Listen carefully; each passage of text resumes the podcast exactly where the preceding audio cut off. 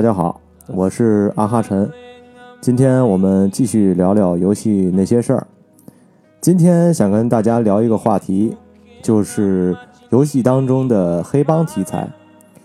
大家想到的基本上应该就是阿星的这个 GTA 系列，还有二 K 出品的黑手党系列。在 GTA 自从上市以来呢，啊，大家应该也都知道。这款游戏呢，一直霸占着销售榜的前十位。呃，GTA 呢，在近两年呢，也是更新了多种的线上玩法。这款游戏呢，其实是黑帮题材的最佳体现，所以这款游戏，呃，在玩家心目当中的这个地位是非常高的。啊，这个今天我们不去细说它。然后第二个要说的呢，就是黑手党系列。黑手党系列呢，二代呢是黑手党系列，呃，好评最高的一代。但是黑手党二呢，在语言方面呢，啊是有很大问题的，因为它有多国语言无中文，所以说并没有在中国掀起黑手党的热潮。嗯，随着黑手党三呢的整体中文化呢，也让我们很多的这个中国玩家呢，啊第一次玩到了黑手党系列的中文中文化游戏。啊，也彻底打破了这个语言的障碍。但本身《黑手党三》呢，并不是一款整体素质非常高的游戏，所以呢，今天我们也不去细说《黑手党》系列。其实，在不管是哪个国家呀，黑帮文化呢，其实都是一种比较重要的一个亚文化。呃，从啊古有中国的青帮啊，到日本的这个山口组啊，再到美国的匪帮。然后，意大利的黑手党，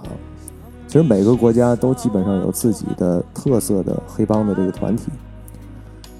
黑帮呢，其实被政府呢称为就是犯罪集团嘛。随着近些年很多呃政府这个打压势力的加强啊，呃，也是黑帮呢退慢慢的就退出了这个历史舞台。现在目前呢，只剩下一些黑帮的故事，还有一些在文化作品当中呢。呃，比较流传的这些黑帮的一些文化呀，啊等其他的一些东西。今天呢，我们来讲一个生动描绘了日本黑帮游戏生活的这个游戏题材，也就是《如龙》系列。呃，《如龙》这个名字呀，最开始啊，我不知道很多玩家是不是有跟我有同样的这种疑惑。《如龙》，我在听到这个名字的时候，我不明白它是什么意思。啊，这个游这个名字，其实，在呃不仅让中国玩家，其实在日本，然后包括在西方玩家看来，都是比较陌生和奇怪的。如龙这个日文的原名呢，直译过来啊，这个意思就是像龙一样。呃，多数人，包括我，最开始看到这个日文的时候，我一直以为它是日文当中的固有语法，但实际上呢，这个词呢是明月忍阳，也就是如龙的制作人自己发明的。他想表达的呢，啊，就是其中作品当中主角同生一马，拥有像龙一样的气质。呃，中文的翻译呢，如龙呢只有两种，一种呢就是大家直译过来的叫如龙，还有一种呢就是啊呃这个繁体中文，也就是台湾和香港那边的一个翻译，就是啊人中之龙。西方国家呢，呃，把这个如龙系列翻如果翻译成这个呃 like a dragon 呢？就是，就更多的体现了这个负面的含义，因为龙本身是中国的图腾，在国外呢，不管是龙的形象还是龙这个词，啊，在国外都是不是非常正面的体现。所以说，呃，如果用如龙直接翻译成 like a dragon 的话是不太适合的，而且这款游戏可能会遭到很多人的反感，所以就直接翻译就直接舍弃了这个来这个如龙这个名字。英文版的如龙叫雅库萨，雅库萨这个词是日语啊，其实就是日本极道的意思，啊也是根据游戏剧情来重新取的这个名字。然后游戏当中呢，其实有很多的彩蛋的，啊，不管是日文版还是英文版，啊，英文版呢在一代的时候，呃，如龙是重新配音的版本，啊，其他的作品呢，其实实际上都是日文的这个音轨。啊，只有一代是使用了英语的重新配音，然后前三代的英文版当中呢，呃，主角同声一马呢都是以名一马来作为英文版的称呼，而日文版呢主要还是称呼的是同声，也就是我们常常说的 Kilio Kazuma。Kilio 就是同声，Kazuma 就是一马。呃，不仅仅是称呼啊，其实名字的这个显示方式也是不一样的，可能就有从左向右和从右向左两种形式。呃，三代呢，由于在内容的这个翻译过程当中出现了很多的这个缺失，也是造成了不少玩家的这个差评啊，尤其是西方玩家。所以制作人也决定在四代呢完全忠实按照日文版的翻译。所以说，这也就是出现了名字这样之前的一个问题，也得到了这个改善。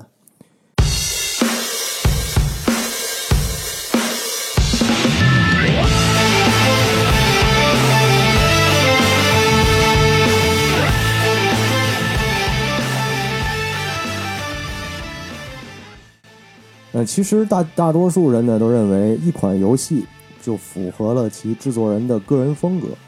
啊，不过这位明月忍阳这位大哥啊，其实他的这个个人风格是相对来说是比较多变的，而且近些年的整体的变化是比较大的。呃，如龙的制作人呢，就是我们刚才提到的这个明月忍阳，他呢出生在一九六五年，和这个《生化危机》的这个创作人呢，这个山上三上真司和洛克人的这个制作人道川敬二呢，啊，其实是同一年出生的。明月呢，最开始是。呃，他是学这个电影专业的，是在这个东京造型大学。这个东京造型大学可以说是日本这个 A C G 界的这个黄埔军校了，而且被称为这个东京五美之一啊。这很多的这个业界知名的画师都是东京造型大学出身。然后八九年呢，明月忍阳就从大学毕业之后呢，加入了世嘉这家公司。然后就跟着呃沙漠的这个创作人铃木玉做这个 CG 设计，然后参与制作了，比如说像知名的一些像 VR 快打、VR 赛车系列。啊，他的第一个上司呢，也就是这位铃木玉。然后九四年呢，他以这个制作人的身份，第一次制作了一款自己的作品，也就是《环游美国》这款游戏呢，成为竞速史上比较经典的一作了。而且也是让他呢一跃成为了世嘉的王牌制作人。然后，不管是环游美国，还是他后期制作的这个像超级猴子球啊之类的一些作品，啊，跟如龙比起来，都有着非常大的区别。那么，这个明月为什么要去做像如龙这样的样一款游戏呢？其实这就也就说到了它本身的一个啊，根据这之前几款游戏让它的这个地位啊。在世家当中有了明显的提升，人要要有了地位之后呢，他就可以调动很多公司内部，包括一些啊人脉方面的资源，也就可以开发一些更加复杂的游戏了。呃，其实呃，明月忍阳呢，在二零零三年呢就已经成为了世家这个管理层的一员了。呃，零五年呢，也就是《如龙一》当时发布的那一年，他呢成为了世家这个新娱乐部门的这个 BOSS。然后他呢就为《如龙一》然后开播了将近两千一百万美元的这个开发预算。其实这个预算在现在来看并不算什么，但是其实在当年啊，在日本界这个预算是非常少见的。明月呢是想做一款纯爷们儿的游戏啊，这款纯爷们儿游戏呢，它基本上是不考虑女性玩家的，也绝对不会让小孩子去碰这样一款游戏。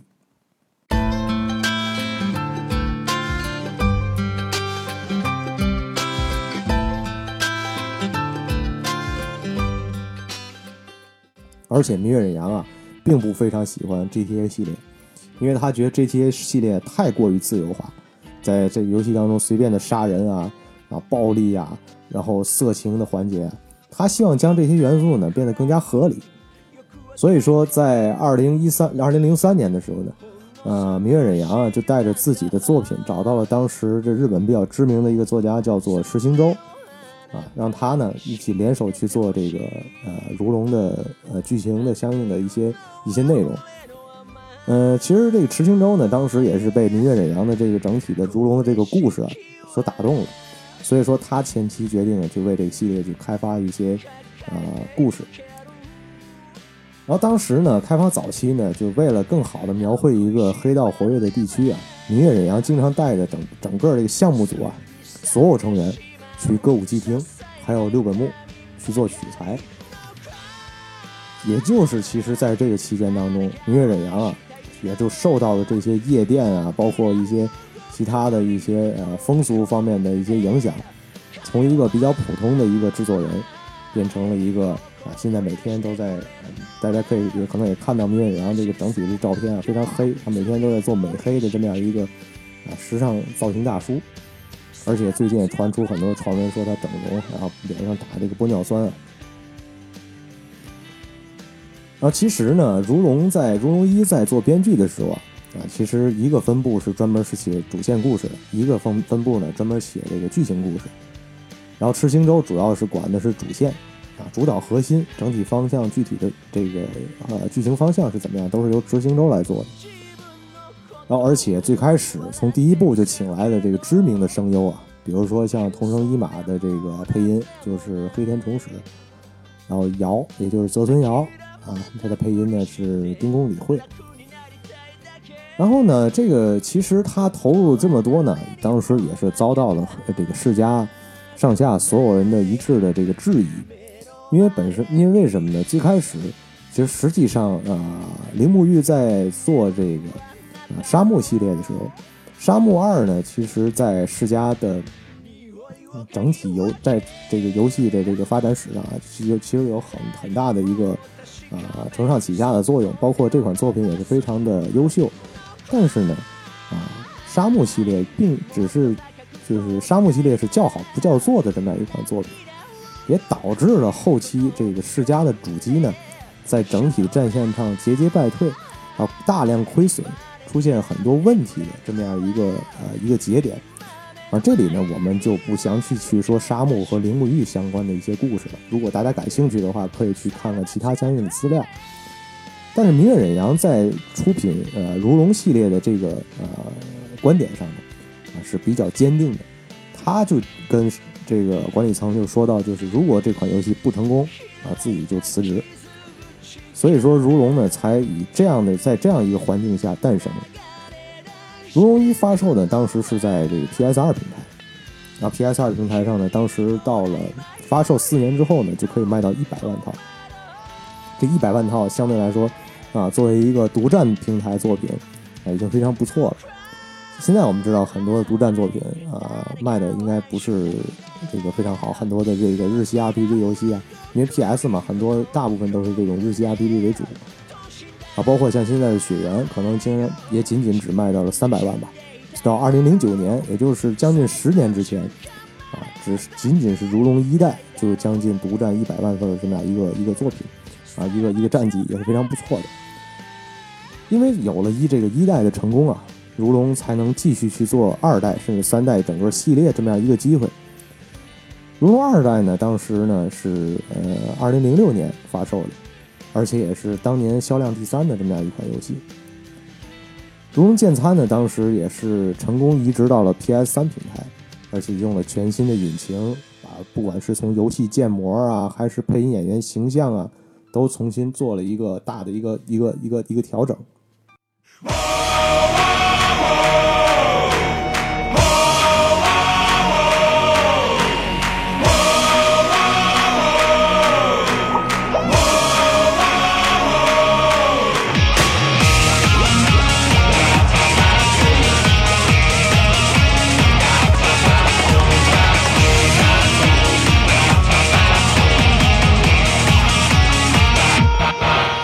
然后到了三代之后呢，连呃很多的女优啊、歌舞厅当中的模特啊，都是由真人来做建模的。而且三代呢，也是当时二零零九年日本销量第二的游戏，仅次于这个《最终幻想十三》啊，就击败了《生化危机五》，成为了第二名。然后随着二零零五年到二零一零年的，就如龙的作品基本上就是以年货的性质，一年出一，一年出一代，一年出一代。但是到了五代呢，啊，明月忍阳主动打破了这种年货化的这种惯例。这种年货化的游戏啊，实际上，呃，如果你做到不够精的话，其实是被容易被很多人诟病的。比如说像育碧的这个啊《刺客信条》，啊，育碧经常是二代出神作啊，不管是一代、二代、三代、四代，都是有很多的这个优秀的作品。但做到像大革命这样的作品，包括像枭雄，它就它的口碑就一直往下就走了，而且年货是不太容易做的，因为大家对于你的要求越来越高。嗯，所以说呢，育碧包括像育碧现在也是从枭雄之后暂停了一段时间，啊，严心去做去做这个，比如说像看门狗二啊。啊，像这个 For Honor 啊，就是荣耀战魂啊，啊，就把四个信条的这个这个档期给加给拉大了，啊，包括到现在已经制作完成的这个四个信条起源，如龙当时也是在五代的时候去决定取消作为年货这样一个一个发售的习惯，啊，希望如龙的五呢能成为这个一款更新更好的作品。啊当时《如龙五》发售之后啊，也是获得了这个反米通啊四十分满分的评价，这也是当时 PS 三上比较优秀的游戏了。啊，这有点像当时这个《恶魔之魂》啊，《恶魔之魂》当时是二十九分神作嘛，但是《如龙五》却得到了四十分满分的这样一个评价。然后《如龙》呢也迎来了啊，之后也迎来了这个 PS 四时代，比如说像《如龙维新》《如龙零》，这里要提一句《如龙零》啊。《如龙零》是第一次提供官方中文翻译，而且世嘉通过《如龙零》之后，觉得中文版的销量非常的好，而且远远远远远超过他们对于最初的一个预期。这也是《如龙》未来全部中文化的一个非常好的一个起点。二零一六年呢推出的这个《如龙六》也是系列的最新一部作品，不过这部作品呢据说是同生一马啊作为主角的最后一个。而且在很多的这些颁奖啊，包括一些新闻发布会上啊，明月忍阳也也承认，现在如龙的新作已经开始在制作了，并且呢，这个主角并不是同生一马了。如龙呢，在发布之后啊，呃，就是主线作品，也就可以说以数字编号的作品一共有七部，从零到六。然后这七部之外呢，还有 PS 三、PS 四上还有其他四部作品，一个就是如龙剑参。啊，如龙维新、如龙零，还有如龙 of the end。其中如龙集呢是 PS 四上一代的一个重置版。这个重置版其实我们大大伙在玩到的时候，啊，觉得整体建模全部都变了，啊，CG 动画也也这个整体的这个画面风格啊，画面的这个画这个画面的这个精细度啊，有很大的提升了，完全就像是在玩一款新的游戏了，也是比较良心啊。呃，除此之外，PSP 上还有两座，一个就是《如龙黑豹》一代，然后还有一个《如龙黑豹二》。其实，如龙也在这个 VU 上发布过这个一代和二代的这个重置版，而且，呃，如龙在二零零七年还拍了一部这个如龙的这个真人电影。这部电影大家如果感兴趣的话，可以到很多的视频网站去搜啊，应该还会有。当然，很多粉丝比较喜欢的就是和如龙每一代入的。这个预购的这个特点，包括像首发的一些特点，也就是，呃，这个以封面为这个 AV 女优啊，或者说写真模特为封面这么一本杂志，是作为这个首发特点一块给这个粉丝发出来的。这也算是给买首发的人的一些福利和这个回馈啊。然后我们就要提到如龙当中其中的一些建筑物和我们可能在建筑物当中买到的一些食品也好啊，商品也好啊。其实都是和现实生活当中有很大的关系的，非常像现实生活当中的一些啊商品的一些真实感的替换。呃，其实这种方式呢，更加的也是带来的这个游戏的真实感。还有一种方式呢，就是要增增加一些广告费嘛。啊，比如说像我们知道的这个神视厅啊，天下第一天下第一厅的这个神视厅啊，其实就是照搬的东京的这歌舞伎町。而且很多的呃建筑物呢，也是根据现实来进行建模的，比如说像唐吉诃德呀，啊，比如说像世家呀，因为世家就不用说，本身就是他的老本老这个大本营嘛。